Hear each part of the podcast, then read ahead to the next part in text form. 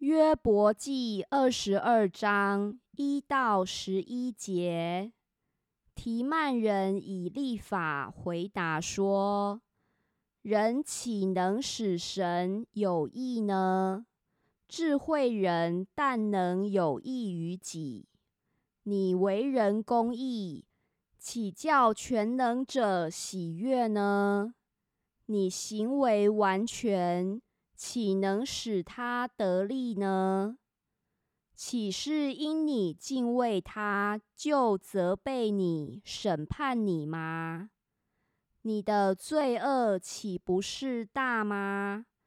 你的罪孽也没有穷尽。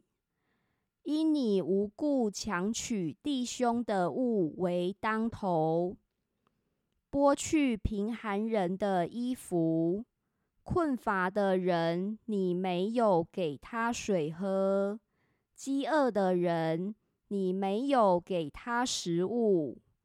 有能力的人就得地土，尊贵的人也住在其中。